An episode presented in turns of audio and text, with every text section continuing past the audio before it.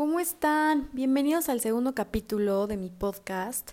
El día de hoy vamos a tocar un tema que me tiene fascinada desde la primera vez que leí o me informé de, esta nueva rama del derecho, que es el Fashion Law, que prácticamente es nuevo en México. Ya les he hablado un poquito en mis redes sociales, pero sí eh, pensé en extenderme un poquito más, no tanto, no se asusten, pero sí platicarles. Eh, pues en un podcast ya más preparado, eh, mayor información acerca de esta rama. Y bueno, está en controversia todavía porque algunos la consideran una nueva rama del derecho, mientras que otros creen que solo es una subrama de propiedad intelectual. Pero básicamente, ¿qué es? Pues es aplicar todos los conocimientos jurídicos a la industria de la moda. Y es que la industria de la moda ha crecido demasiado y genera muchísimo dinero anualmente y a nivel mundial por lo que el derecho no se quedó ajeno y pues tuvo que, hacerse notar, ¿no? Hacer su presencia en esta industria de la moda. Porque hay muchos diseñadores o hay muchas personas que están dentro de esta industria que a lo mejor crean, diseñan modelos y ni siquiera saben que tienen o que cuentan con una protección legal. Entonces, podemos partir de este primer punto eh, de la propiedad intelectual. ¿Qué tiene que ver la propiedad intelectual e industrial con el fashion law? Pues esta es la que, esta rama es la que tiene que ver muchísimo más con el fashion law y a lo mejor las personas dirán pues sí es la que la única casi casi no que se relaciona porque pues es la protección de marcas la protección de tus diseños ya sean boceto o ya ya físicos ya creados.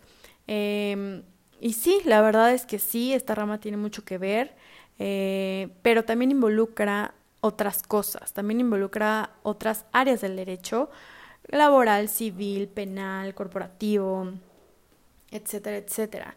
Y también involucra, eh, por consiguiente, contratos. Entonces, digamos que eh, el fashion law lo que hace es, al momento de que una persona involucrada en la moda, vamos a poner un ejemplo, un diseñador de ropa que va a abrir su boutique, ya tiene su marca, ya tiene todo, en vez de estar diciendo, ¿sabes qué? No sé qué me falta aquí, voy a contratar a un abogado laboral y ahora a un abogado corporativo porque a lo mejor es esto y a lo mejor esto y esto. Pues no. Lo que hace el fashion lawyer es que este abogado te va a cubrir todas las, todas las necesidades que tengas tú como diseñador, que en este caso es el ejemplo. Ya no te vas a tener que preocupar por nada y es desde un inicio. O sea, si tú, digamos que es como tu ángel de la guarda desde que inicias tu proyecto eh, relacionado con moda hasta que ya lo tienes, eh, ya lo tienes eh, bien concreto. Entonces, por, les voy a poner un ejemplo para que quede más fácil. Si tú eres diseñador, ya tienes tu marca, la estás creando, estás haciendo tus diseños de ropa, ya quieres poner tu, tu negocio, bueno, pues primero que nada, lo básico que tienes que proteger, tus diseños, proteger tu marca. Pero ahí no queda la cosa. También, eh, ¿qué necesitas? Bueno, contratar empleados, necesitas contratos laborales, contratar modelos. Aquí es muy importante porque luego la gente eh, contrata modelos para promocionar su marca, está muy bien todo, increíble.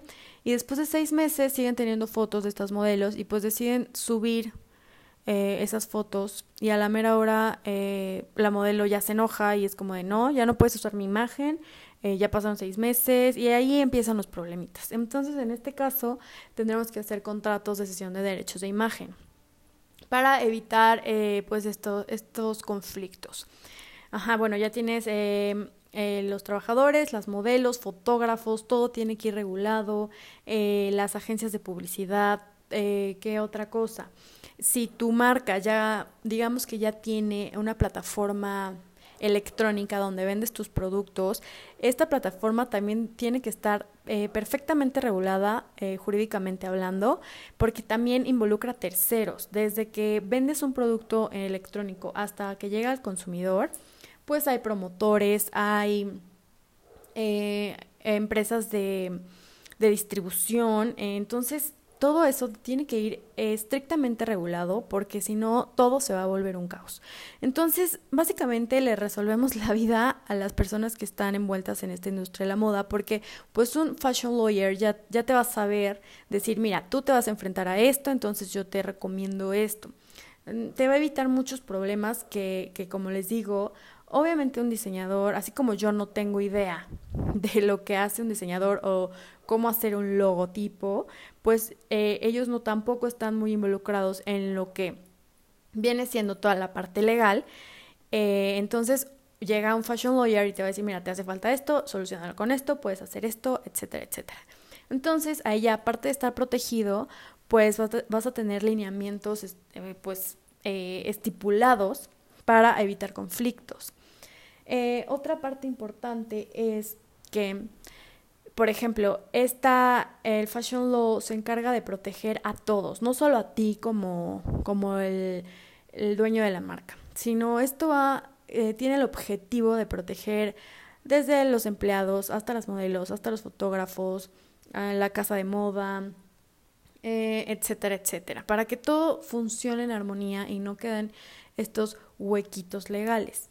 Eh, otra cosa importante también que mencionar es que eh, al tratar con personas que no están pues involucradas eh, con normas, leyes, etcétera, los contratos o los convenios tienen un lenguaje muy práctico, no son el, típico contrato de 100 páginas, estoy exagerando, pero un contrato larguísimo con, con un lenguaje demasiado formal, no, porque o sea, sabemos que la industria es más práctica, más de sí, sí, sí, no, no, no. Entonces los contratos son más digeribles, por así decirlo y pues eso también eh, favorece mucho a, esta industria. Claro que con los lineamientos perfectamente estipulados, pero más prácticos.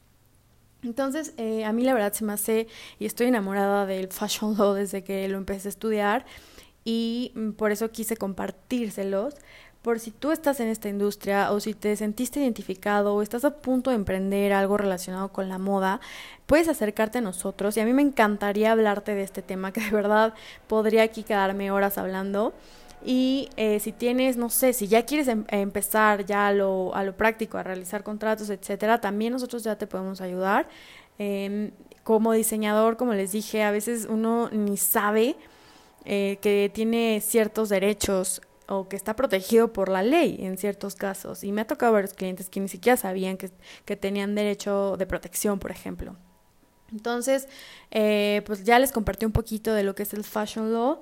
Eh, me encantaría saber su opinión, si tienen dudas, acercarse a mí. Eh, y pues espero les haya encantado este tema tanto como a mí. Muchísimas gracias por escucharme y les mando un beso. Muchas gracias.